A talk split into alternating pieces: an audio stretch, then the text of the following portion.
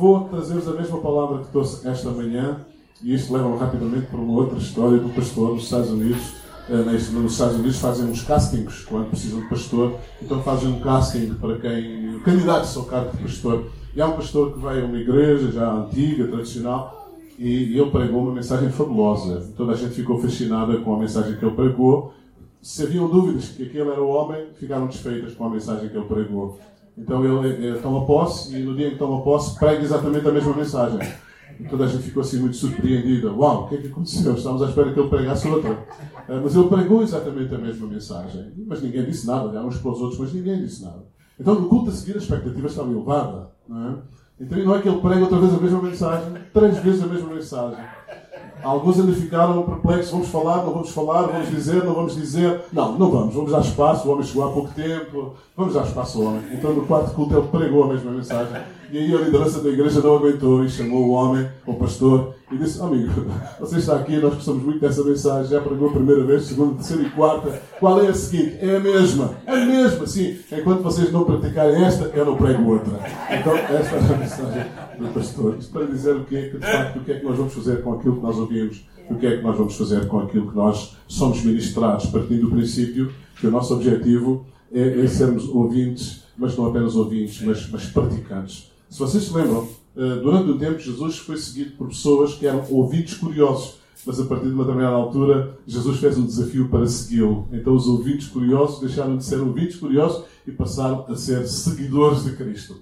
Alguém diz que um dos grandes problemas dos nossos dias é que os seguidores de Cristo tornaram-se ouvintes curiosos e alguns já nem curiosos são. Vejam bem, uh, uh, estamos a entrar no, reducionismo, o reducionismo que nós estamos a entrar. Isto é caso para nos fazer pensar.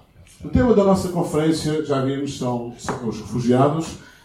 e eu tenho, tenho, por princípio, por costume, não incomodar os outros com questões que não me incomodem. Não tenho por princípio. Costumo refletir, ponderar muito bem sobre as questões e, e, e, procuro que as coisas tenham sentido, pelo menos para mim. E quando eu olho para a Bíblia e para a palavra de Deus, de facto nós somos desafiados de todas as maneiras. E o texto bíblico que vocês selecionaram para servir de base de reflexão para a nossa conferência, de facto, é, é, é muito pertinente. E nós vamos já ler Mateus capítulo 25, versículos 75 e 36, um texto que nós conhecemos relativamente bem, se bem que não é o que nós mais lemos. Normalmente nós ficamos em São Mateus capítulo 24, pelo sermão escatológico. E no capítulo 25 vamos até ali às 10 virgens. E também provavelmente à parábola dos talentos, mas depois não, não, não, não, não avançamos um bocadinho mais. Mas este texto é mesmo, mesmo muito pertinente, há um conjunto de questões que estão aqui implícitas de uma forma muito clara e objetiva. Então o texto diz, porque tive fome e deste-me de comer, tive sede e deste-me de beber, era estrangeiro e hospedaste-me, estava nu e vestiste-me, adoeci e visitaste-me, estive na prisão e foste ver-me. É um texto que faz uma declaração muito contundente acerca de uma atitude, acerca do expediente que foi dado por parte de um conjunto de pessoas que seguiram, seguiram a Cristo, e nós já iremos contextualizar isto no, no momento. O vosso lema é viver Cristo amando os refugiados. E é claro, eu disse de manhã, e reitero que, de facto, quando nós pensamos esta conferência, a crise que nós estamos a viver relativamente aos refugiados da Ucrânia não, não, não se punha, não estava nos horizontes de ninguém. Aliás, a minha mulher é testemunha de que eu, durante uma semana ou duas, estava em negação. Eu não acredito que está a acontecer. Aliás, na noite anterior, ninguém de, com o juízo perfeito admitiria que, eventualmente, esta situação pudesse acontecer. A grande, a grande verdade é que aconteceu e continuam a chegar imagens absolutamente inaceitáveis, imagens devastadoras, imagens que em pleno século XXI jamais nós imaginaríamos que visse, viéssemos a ver com a dimensão que estamos a ver e talvez muitos de nós, com certeza, não admitiríamos que esta, esta crise de refugiados, que, segundo diz a ONU, é a maior crise de refugiados a seguir à Segunda Guerra Mundial, está a acontecer uh, uh, no mundo. Ou seja, uh, esta conferência não parte de um pressuposto de uma realidade teórica que eventualmente poderia acontecer, ou de alguma coisa que aconteça a alguns, ou vamos ouvindo, que chegam alguns que conseguem passar uns arames, farpalho, aquela coisa. Não, são autocarros que chegam, são aviões que chegam, são pessoas que chegam todos os dias a várias capitais da Europa, ao nosso país, para encontrar refúgio diante deste drama terrível que está, de facto, a deixar-nos a deixar-nos completamente uh, destroçados e, acima de tudo, perplexos. Como é que é possível, em pleno século XXI, as organizações internacionais não terem conseguido uma resposta no sentido de evitar esta tragédia que nós estamos a viver. E todos nós sabemos que a questão dos refugiados provoca todo um conjunto de situações. A pobreza é alguma coisa que é inevitável, a fome, os campos de refugiados com condições absolutamente desumanas. Uh, e nós já estamos tão habituados a ver isto que às vezes as imagens já não nos, já não nos impressionam. Aqui há dias estava a ouvir alguém uh, num determinado lugar que estava a dizer: Olha, vizinha, eu, eu, já desliguei a televisão porque já não consigo ver aquelas imagens. Vejam bem o efeito perverso que isto está a ter. Já não consigo ver aquelas imagens. Olha, bote para a novela. Já falava Hermanesse, a cultura da novela. É? A cultura da novela. É uma forma de nos aliarmos da, da, da, realidade. Quando, de facto, se há um momento em que nós devemos estar conscientes da realidade que está a existir, é a existir é nos dias de hoje. Depois traz problemas de nacionalismos, uh, racismo, exploração, que é uma coisa inacreditável, tráfico de pessoas, escravatura e também muitas pessoas acabam por perder a vida nesta tragédia que nós estamos, que nós estamos a viver.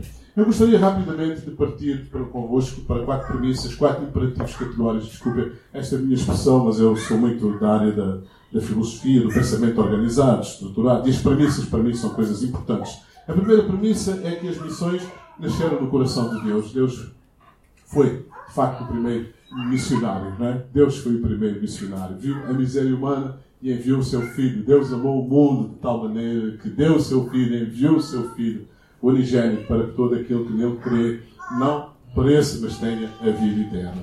E de facto nós estamos aqui por causa dessa missão de Deus. Estamos aqui porque Cristo veio. Estamos aqui porque, de acordo com aquilo que Paulo ensina, Cristo, sendo em forma de Deus, não teve por usurpação ser igual a Deus, mas esvaziou-se daquilo que ele tinha e diz que, achado na forma humana, na forma de servo, foi obediente até à morte, à morte de cruz. Então Deus foi, de facto, o primeiro missionário. E é Jesus quem comissiona a igreja a ser missionária. Ir por todo o mundo, pregar o Evangelho a toda a criatura. Então a igreja tem, tem esta comissão de sermos embaixadores, de sermos missionários, de sermos enviados. Então as missões nasceram no coração de Deus. Uma igreja bíblica necessariamente é uma igreja com este ADN, com esta estrutura, com esta identidade, com esta identidade missionária, porque faz parte da nossa comissão, eu vejo, percebo, entendo que vocês têm este ADN, vocês respiram missões, e é alguma coisa que eu levo daqui. Nós temos que investir um bocadinho mais em missões, nós temos que estar um bocadinho mais despertos para missões. É alguma coisa que já está, já está anotado. Temos que fazer mais, temos que tirar um bocadinho mais para o campo missionário e fazer mais. Depois, uma terceira, uma, um terceiro imperativo do Bill Hybels, Bill Hybels, continua a ser Bill Hybels, em que ele dizia que a igreja é a esperança do mundo. E não há dúvida nenhuma que a igreja é a esperança do mundo. Não há dúvida nenhuma que a igreja tem que ser a voz profética no mundo.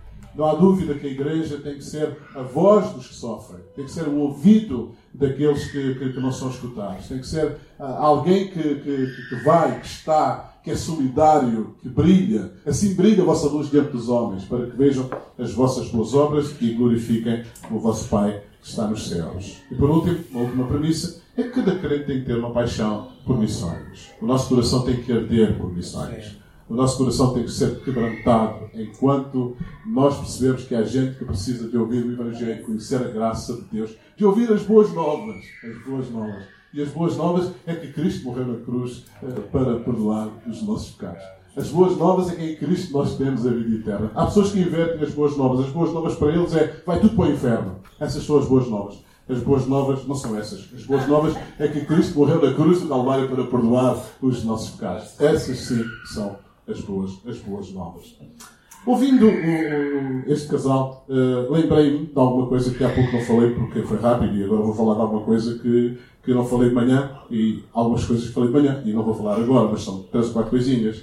Que é, no fundo, ir por todo o mundo, pregar o Evangelho, depois diz que comecei em uh, Jerusalém, Judeia, Samaria, até aos confins da terra. Então a grande comissão começa por Jerusalém. E aqui é a nossa Jerusalém. Almeirim é a nossa Jerusalém. E é bom ter o entendimento acerca disto. Será que nós estamos conscientes do que é a nossa Jerusalém hoje? Será que nós estamos conscientes? Se nós fizermos uma retrospectiva e formos há dois mil anos atrás, nós iremos perceber que Jerusalém era uma cidade com uma cultura, com uma religião, com uma estrutura de pensamento, por aí fora, por aí fora. Daí quando Jesus chega é absolutamente disruptivo, porque vem subverter todo o status quo, vem, vem, vem, vem trazer uma linguagem diferente. Será que nós estamos conscientes de qual é a nossa Jerusalém hoje? A nossa Jerusalém hoje? E falo da cidade de Almeria e não será muito diferente de Viana do Castelo e não será muito diferente daqui. Tornou-se uma cidade pluralista. Nós somos hoje uma cultura pluralista. Coexistem várias cosmovisões. Várias cosmovisões. Há 10 anos atrás não se ouvia falar paquistanês em Almeria, nem pensar numa coisa dessas. Há 15 anos não havia um chinês. Uh, nada disso. Em Almeria não havia nada disso. Hoje o que mais vimos na rua são paquistaneses, são indianos, são nepaleses. É o que mais encontramos. Então há, de facto, uma Jerusalém que se transformou. Há uma Jerusalém que deixou de falar a mesma linguagem. Tem uma grande diversidade cultural, enquanto de culturas. Tem uma grande diversidade religiosa tem uma grande diversidade de valores éticos e morais. Uns são relativistas, não creem em verdades absolutas, outros são perspectivistas, creem em tudo. A nossa Jerusalém, de facto, tornou-se numa Jerusalém bastante desafiante. Bastante desafiante. Tal como uh, no início da Igreja, uh, quando o Evangelho foi levado aos outros povos, uh, foi, foi um grande desafio. Mas eu quero vos dizer que o Evangelho prevaleceu sobre as outras culturas. E em vários anos, vários anos, em poucos anos, 300 anos, 400 anos, o Evangelho tinha transformado radicalmente culturas. E eu continuo a acreditar que o Evangelho continua a ser o poder de Deus para a transformação das culturas. Porque só há, de facto, verdadeiramente transformação quando as culturas são transformadas. Então, o Evangelho é uma proposta de transformação cultural e não apenas um ato religioso que nós celebramos ao domingo e é quando a nossa agenda permite. Desculpa a minha franqueza, mas infelizmente é um bocadinho isto. A nossa agenda permite. Eu ainda sou do tempo em que eu domingo só havia uma agenda. Sabem qual era? Ir à casa do Senhor. Igreja. Só havia uma agenda. Eu fui criado com a minha avó, a minha avó foi minha tutora espiritual. Fui criado com ela. De manhã, culto de oração. Lá eu com a minha avó pela mão, culto de oração. A seguir, escola dominical. Três horas, culto numa congregação. Nove horas, culto na sede. Não falhava nada. Não falhava. Não havia agenda. Eu gostava muito de correr, fazia atletismo e preparava para as provas. As provas eram domingo. Esqueça, não ia nenhuma. Depois havia brigas da minha avó com a minha mãe, porque a minha mãe dizia assim: então se ele está a correr e se pode ir ao culto da tarde, porquê que, porquê que não pode ir correr de manhã? Não, senhor. O menino da escola dominical vai à escola dominical de manhã, vai ao culto da oração de manhã, vai depois ao culto à tarde e ao culto à noite. Ah, sim. Não havia agendas paralelas. Hoje, uh, uh, não dá. ah, ok, hoje à igreja. É assim que funciona. Pelo menos na realidade onde eu sou pastor, infelizmente, é assim que funciona. Então, uma conferência missionária é, acima de tudo, uma oportunidade para nós pensarmos nos outros que não conhecem Deus. É uma oportunidade para nós pensarmos. No fundo, é o despertar da nossa consciência cristã para entendermos o mundo. Gente, o mundo mudou. E a única certeza que nós temos é que vai continuar a mudar. E, e mudará mais depressa do que aquilo que nós pensamos. Nós vivemos num mundo em constante mudança. E as mudanças são tantas que nós já nem questionamos as mudanças. Mas a verdade é que nós vivemos num mundo em mudança. Então nós precisamos de despertar a nossa consciência para entendermos o mundo em que nós, em que nós vivemos. No fundo, é orar de olhos abertos. Esta expressão não é minha. Esta expressão é do Tolentino Mendonça, tenho o prazer de conhecer e de ser amigo. Ele fala muito disto, orar, orar de olhos abertos. Orar percebendo as realidades do mundo, percebendo eh, eh, as dificuldades do mundo, percebendo o sofrimento do mundo. E aí nós estamos conscientes da nossa, da nossa missão e da nossa vocação. É sentir o pulsar do mundo, é sentir as angústias do mundo, é ver o mundo na perspectiva de Deus, é escutar o mundo na perspectiva de Cristo, é interpretar o clamor do mundo.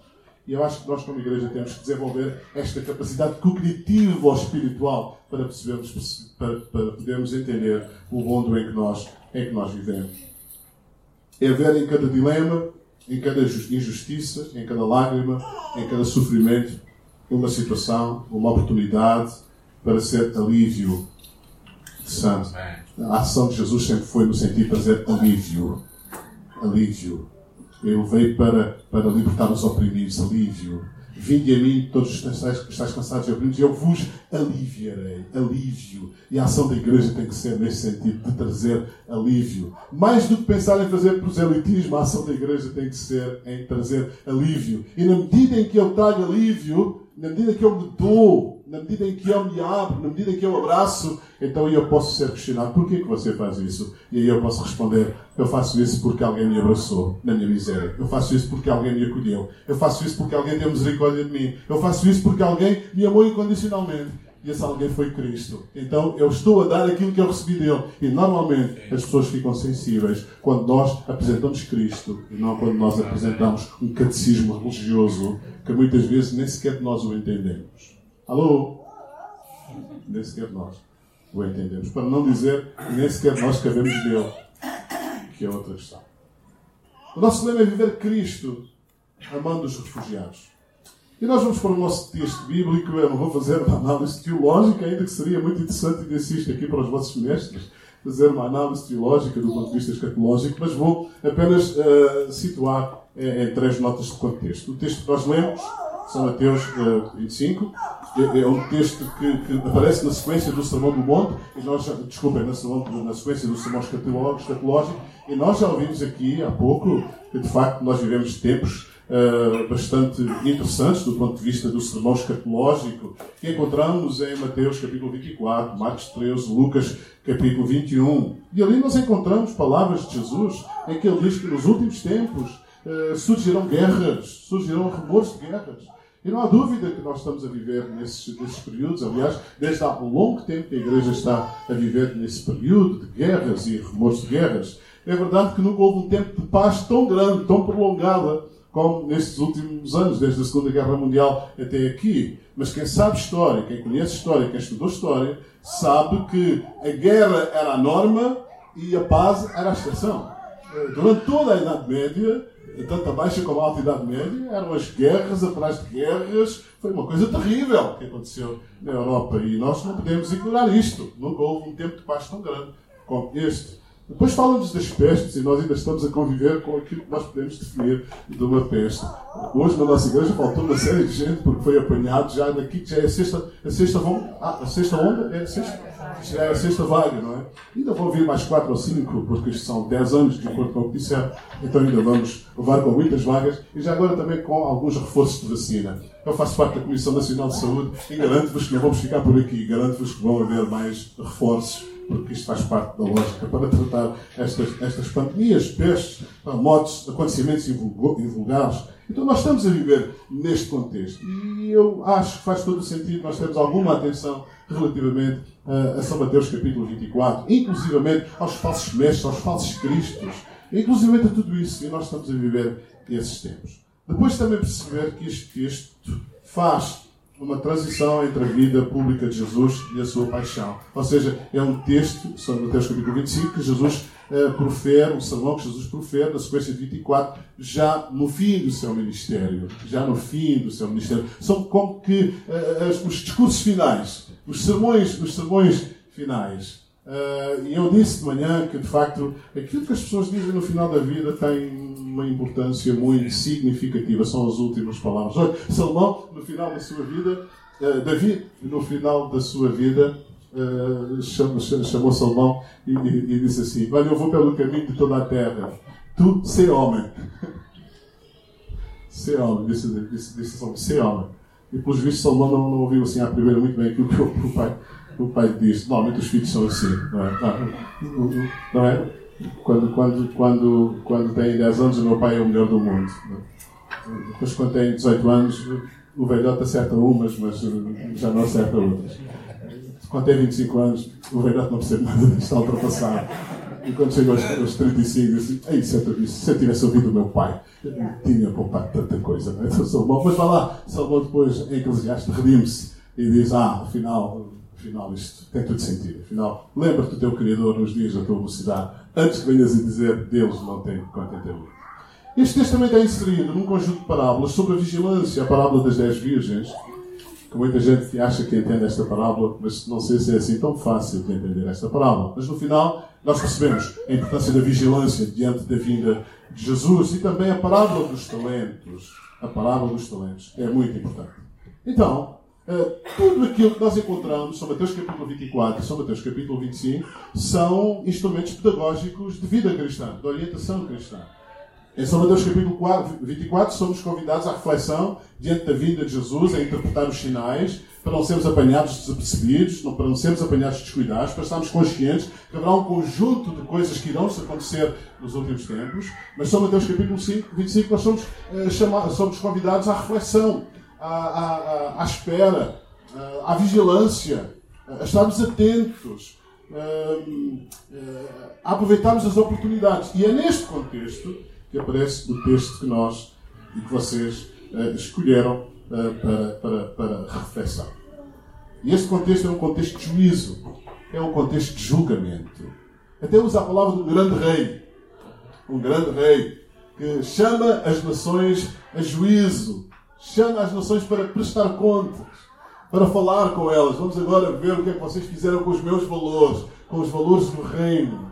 E todos sabemos que na literatura escatológica, toda ela é muito, e não só, não só escatológica, mas a Bíblia, é óbvio, é toda ela muito rica em, em linguagem metafórica. E este texto não foge a esta regra da linguagem metafórica.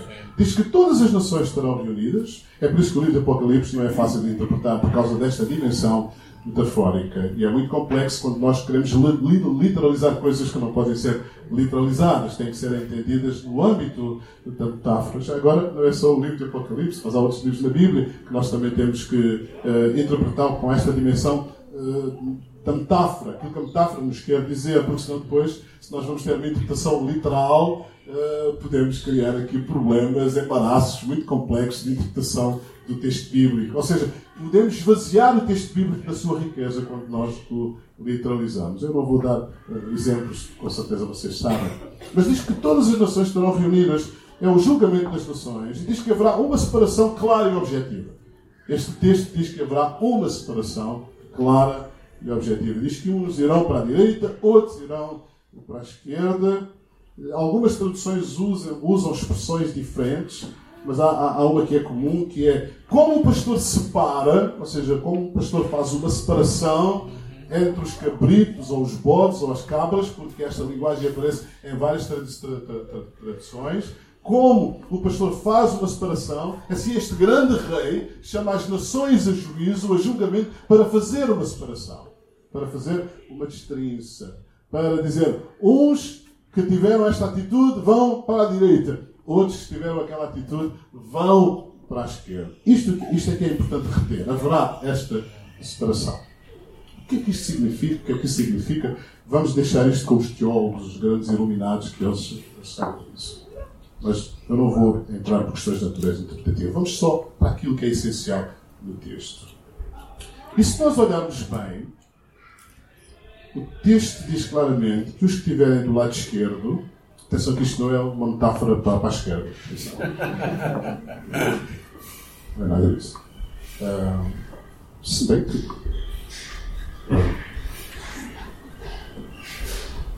Temos. Okay. Um, mas diz que, diz que os que estão do lado esquerdo diz que, que serão rejeitados. E repara, as palavras, as palavras são muito fortes. Uh, nós hoje vivemos numa sociedade que é, é, é uma bipolaridade, uma esquizofrenia. Uns são, são muito sensíveis a tudo, outros não são sensíveis a nada. Há pessoas que ficam magoadas com tudo e há outros que nada os, os, os magoa. É por isso que nós precisamos, às vezes, ter quase uma linguagem eh, muito burilada, muito purificada, não irá ferir susceptibilidades. É muito difícil falar hoje. Porque qualquer coisa magoa, qualquer coisa fere, qualquer coisa as pessoas ficam ofendidas, ou então nada os ofende. Acho que tanto um polo como o outro é, é, é terrível. Precisamos manter um certo equilíbrio em termos emocionais e em termos de maturidade para darmos às palavras o devido valor que elas têm. Mas se vocês repararem, Jesus, quando tem que falar uh, mais, de forma mais, mais veemente, não, não pede licença, não pede licença a ninguém. Não sei se vocês se lembram, mas uma vez Jesus virou-se para os fariseus e disse: a raça de víboras.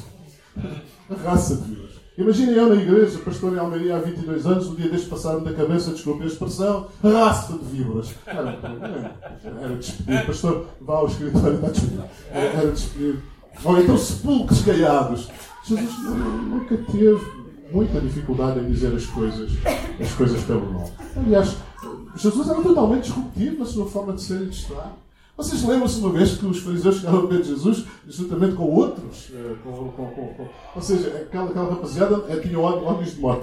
Fariseus, uh, saduceus um, uh, e outros grupos tinham um ódio de morte. Mas quando era para apanhar Jesus, juntavam-se todos. É incrível, juntavam-se todos. Então eles, os autores da lei, então juntaram-se todos, foram falar com Jesus. Olha, diz-me, com que poder é que tu fazes estas coisas? Lembram-se desta história? Com que poder é que tu fazes estas coisas? E Jesus virou-se para eles e disse assim: Olha, digam, digam uma coisa primeiro. O batismo de João era de quem? Era de Deus ou era dos homens? E eles não estavam à espera desta interpelação de Jesus. Eles ficaram a pensar, a pensar, a pensar, e depois, muito pensar, disseram assim: Bom, se nós vamos dizer que era de Deus, então ele vai dizer: Então porquê é que vocês não aceitaram? Então, se vamos dizer que era dos homens, então temos aqui um problema, porque toda a gente tinha João Batista como um grande profeta. E os fariseus, para sacudir a água do capote, chegaram ao pé de Jesus e disseram assim: Não sabemos, não sabemos. E sabe o que é que Jesus diz? Também não vos digo. E o que é que ele disse mais? As meretrizes vos precedem no reino dos céus. Vocês têm consciência daquilo que Jesus estava a dizer àquela gente? Têm consciência. E Jesus estava a dizer àquela gente: as meretrizes são mais honestas que vocês. É muito forte aquilo que Jesus disse. Por isso estavam à espera de uma oportunidade para o matar, porque Jesus nunca teve com meias palavras. Às vezes nós, enquanto igreja, temos dificuldade em chamar as coisas pelos nomes. Mas Jesus nunca teve essa dificuldade, sempre foi muito contundente. Então vejam, as palavras de Jesus está escrito no texto. Afasta-se de mim. Mais malditos. Vão para o fogo do inferno. Por favor, não diga isso.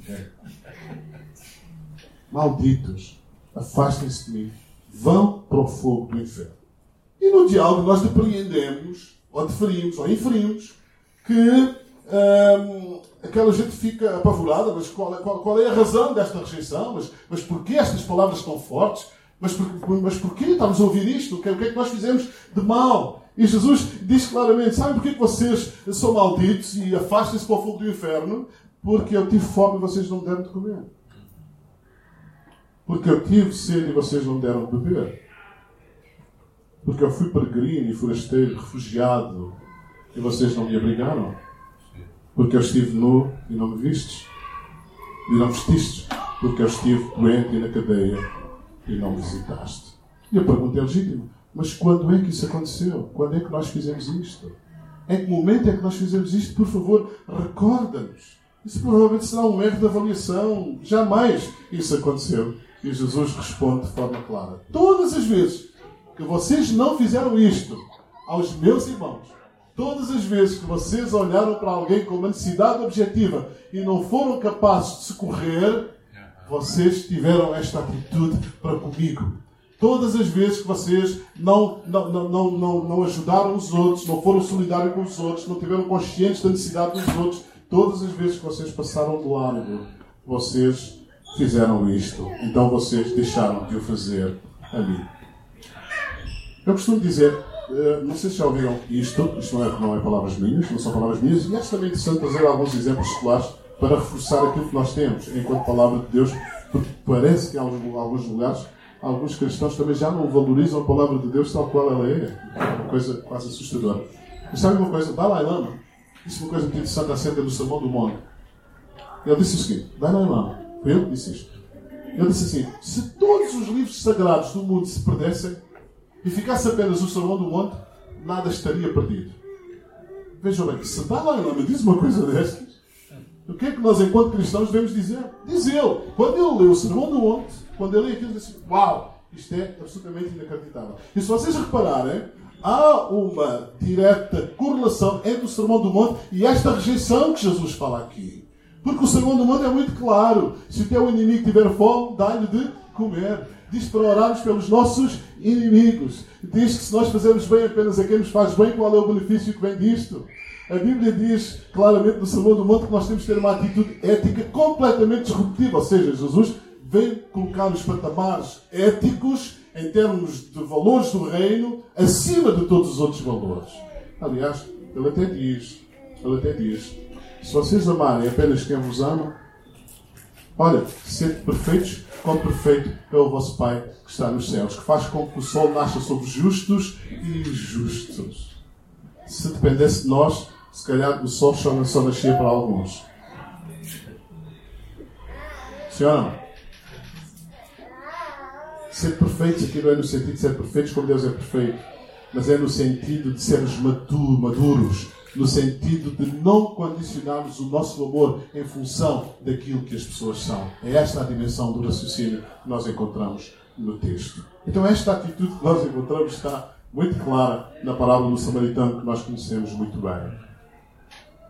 Sacerdote do Vita, que é uma espiritualidade insensível, faz que não vê, que não se condói, que não quer sujar as mãos. que passa ao lado a dizer irmão, que não vê o outro como irmão. Vocês não fizeram isto aos meus irmãos. E a grande pergunta que eu deixo no ar é se, de facto, quando nós olhamos para os outros, independentemente de quem são, se nós somos capazes de os ver como irmãos.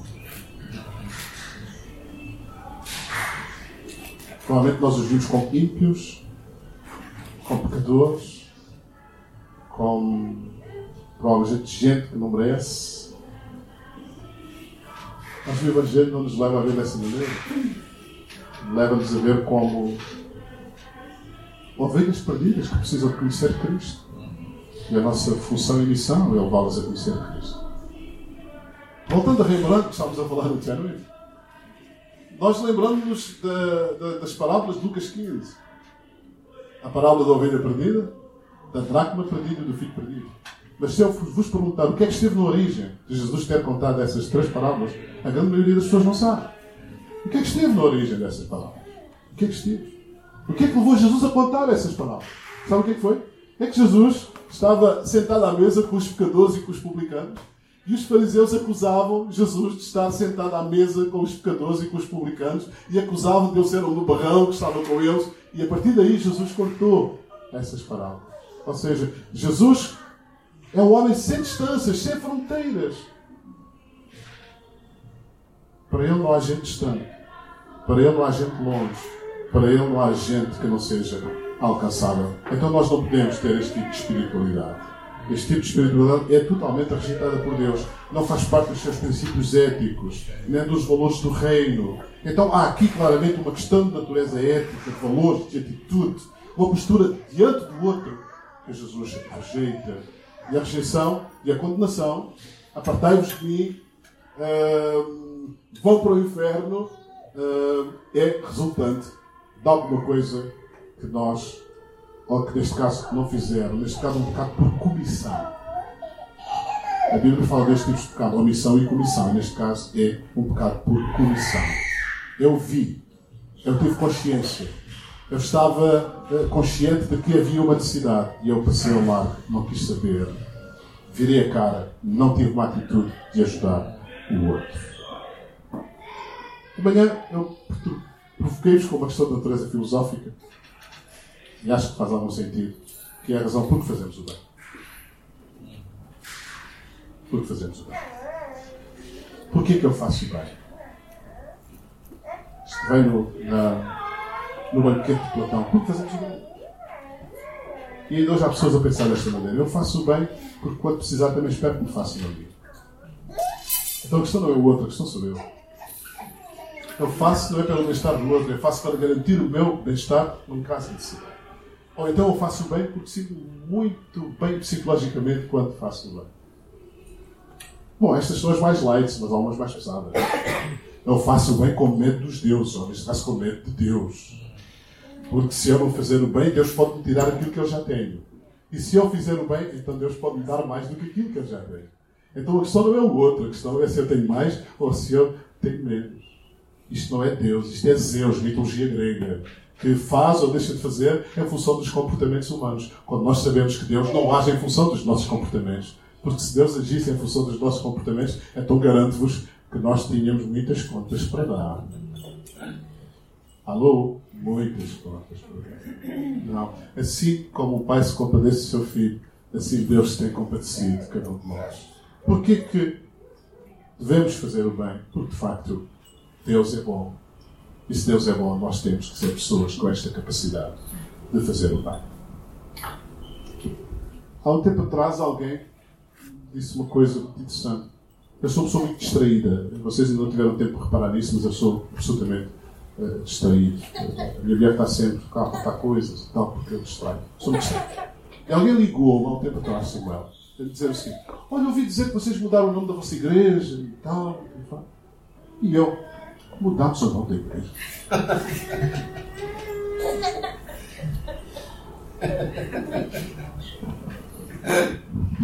É uma coisa que não se faz qualquer coisa.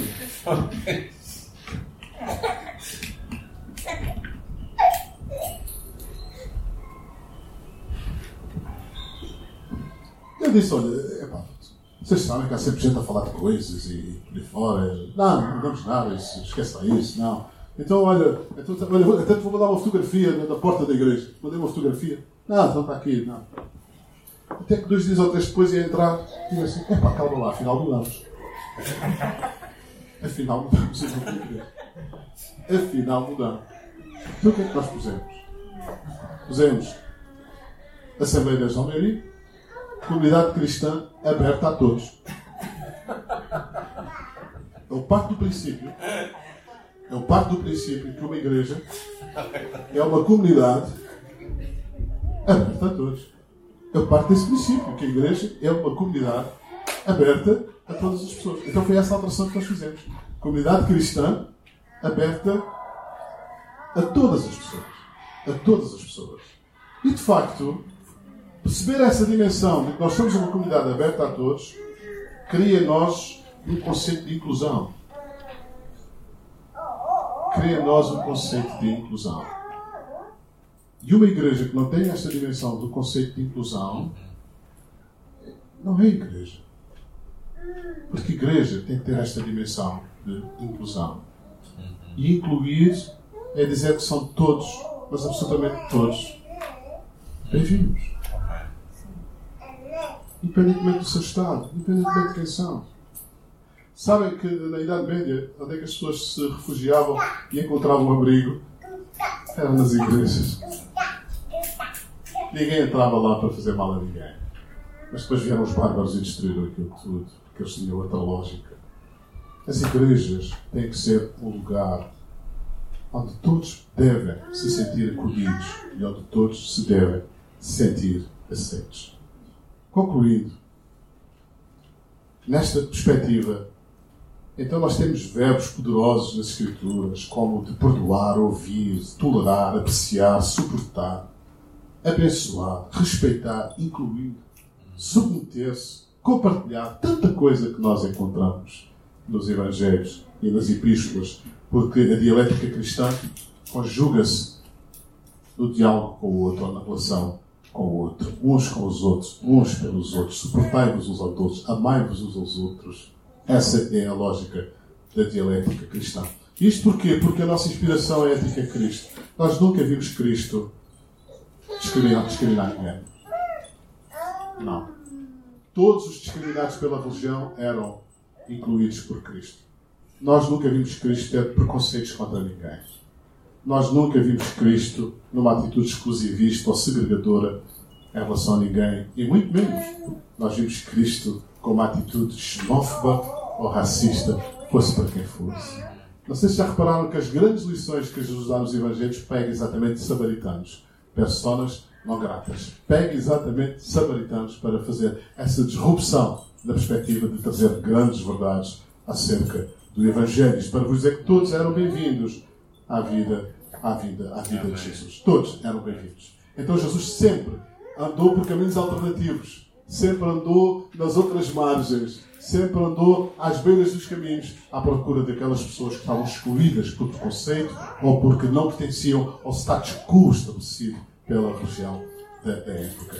Jesus sempre, mas sempre, exerceu o seu ministério na outra margem. Passar por Samaria era ir à outra margem. Entrar na casa dos pecadores era ir à outra margem.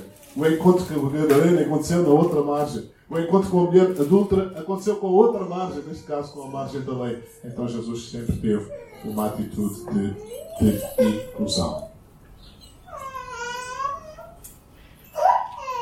O texto diz no final que dirá aos que estiverem à sua direita: Vinde, benditos de meu Pai. Os que estiverem à sua direita, vinde, benditos de meu Pai. Entrai na posse do reino que vos está preparado desde a fundação do mundo. É interessante, é, é a segunda vez. É, há duas expressões na Bíblia antes da fundação do mundo. Uma está em Pedro, é o cordeiro, o cordeiro que foi morto antes da fundação do mundo. Em Pedro, e esta é a segunda vez que aparece esta expressão, antes da fundação do mundo. Então, vinde e entrai na posse do reino que vos está preparado desde a fundação do mundo. E porquê que vocês vão entrar no reino que está preparado desde a fundação do mundo? Exatamente pela razão inversa daqueles que foram lançados ou serão lançados no, no, no, no inferno. Na, na, na, expressão bíblica. E porquê? Porquê que vocês vão entrar no reino? Porque eu tive fome. E vocês deram de comer. Porque eu tive sede. Vocês deram de comer. Porque eu fui forasteiro. E vocês hospedaram. Porque eu estava nu e vocês vestiram. Porque eu estava enfermo e vocês visitaram. Porque eu estava preso e vocês foram ver. Fome, sede, sem abrigo, nudez, enfermidade, prisão. E vocês tiveram um cuidado extremo com todas estas situações, com todos estes momentos, com todas estas pessoas. Vocês estiveram atentos vocês foram cuidadosos, vocês foram diligentes. Vocês não passaram ao lado, não olharam ao lado. Vocês não tiveram uma espiritualidade asséptica que não toca. Vocês sabem que os fariseus não tocavam em nada que fosse para além daquilo que era estritamente religioso, com medo de ficarem imundos. Mas é interessante que Jesus aconteceu ao contrário. Os fariseus tinham medo que aquilo em que eles tocassem lhes transmitisse hum, a imundícia.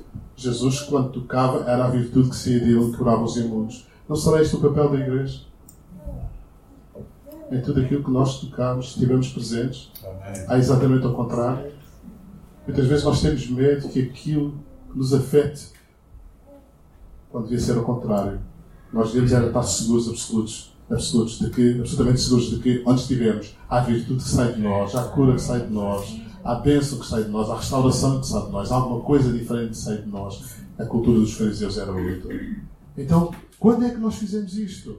Saibam que todas as vezes que vocês fizeram a um destes meus irmãos, a um destes pequeninos, foi a mim que fizeram. E aqui, queridos irmãos, há uma dimensão absolutamente ética do reino que nós, enquanto cristãos, não podemos nunca esquecer. Seguir a Cristo implica uma responsabilidade ética. Ética na perspectiva do reino, na perspectiva da linguagem de Cristo. Há uma dimensão ética. Até digo mais longe. O que está aqui em causa é uma manifestação de espiritualidade. O, o, o que levou à rejeição foi uma manifestação de um tipo de espiritualidade que não foi aceito. E o que levou à aceitação foi uma manifestação objetiva e clara de um tipo de espiritualidade que foi aceito. E é uma espiritualidade que está relacionada sempre com o outro, sempre com o outro, sempre com o próximo. Por isso, uma espiritualidade que é meramente contemplativa e nada mais é a desconstrução da espiritualidade. Uma espiritualidade que não nos vem em contato com o outro. É uma espiritualidade que poderá ser muito interessante, até rotulada de cristã, mas não é uma espiritualidade cristã. A espiritualidade cristã é aquela que nos leva a estar na presença de Deus para ser ministrado por Ele no sentido de depois irmos ao próximo e revelarmos a graça, a bondade e a misericórdia do nosso Senhor e Salvador Jesus Cristo. E nós precisamos, nos dias em que nós vivemos, numa re, uma revolução na nossa mentalidade. Usando uma palavra mais técnica, nós precisamos de uma verdadeira metanoia. Ou seja, a nossa mente precisa mesmo de ser reciclada para que nós pensemos cada vez mais como Cristo pensava ou pensa e está plasmado nos Evangelhos, porque o mundo está saturado de religião. Mas quando nós falamos de amor, bondade, graça e misericórdia, aí as pessoas se predispõem para, para ouvir, Amém. para aceitar, mas que não seja para refletir. E às vezes as palavras, as palavras que as pessoas usam para, dizer, para agradecer é fez-me tão bem ouvir. Foi tão bom ser um abraço. Gostei tanto das suas palavras. E se nós acreditamos que a palavra não volta para trás vazia, então eu não tenho dúvidas que no momento certo, essa atitude, essa palavra, essa demonstração de amor, ela vai resultar e as pessoas vão perceber que é alguém que os ama incondicionalmente. Então, este é o momento, queridos irmãos, para nós sermos disruptivos, para nós deixarmos de pensar como cristãos catalogados, com mindset muito organizado, deixarmos tudo isso e começarmos a pensar como Cristo. E Cristo era absolutamente subversivo. Tão subversivo que aquela gente ficou de cabeça à hora quando Jesus começou a entrar em tudo quanto é sítio e a levar a bondade e a misericórdia. Um Deus presente, um Deus que se interessa, um Deus que cuida, um Deus que, que tem amor, um Deus que, que, que não desiste.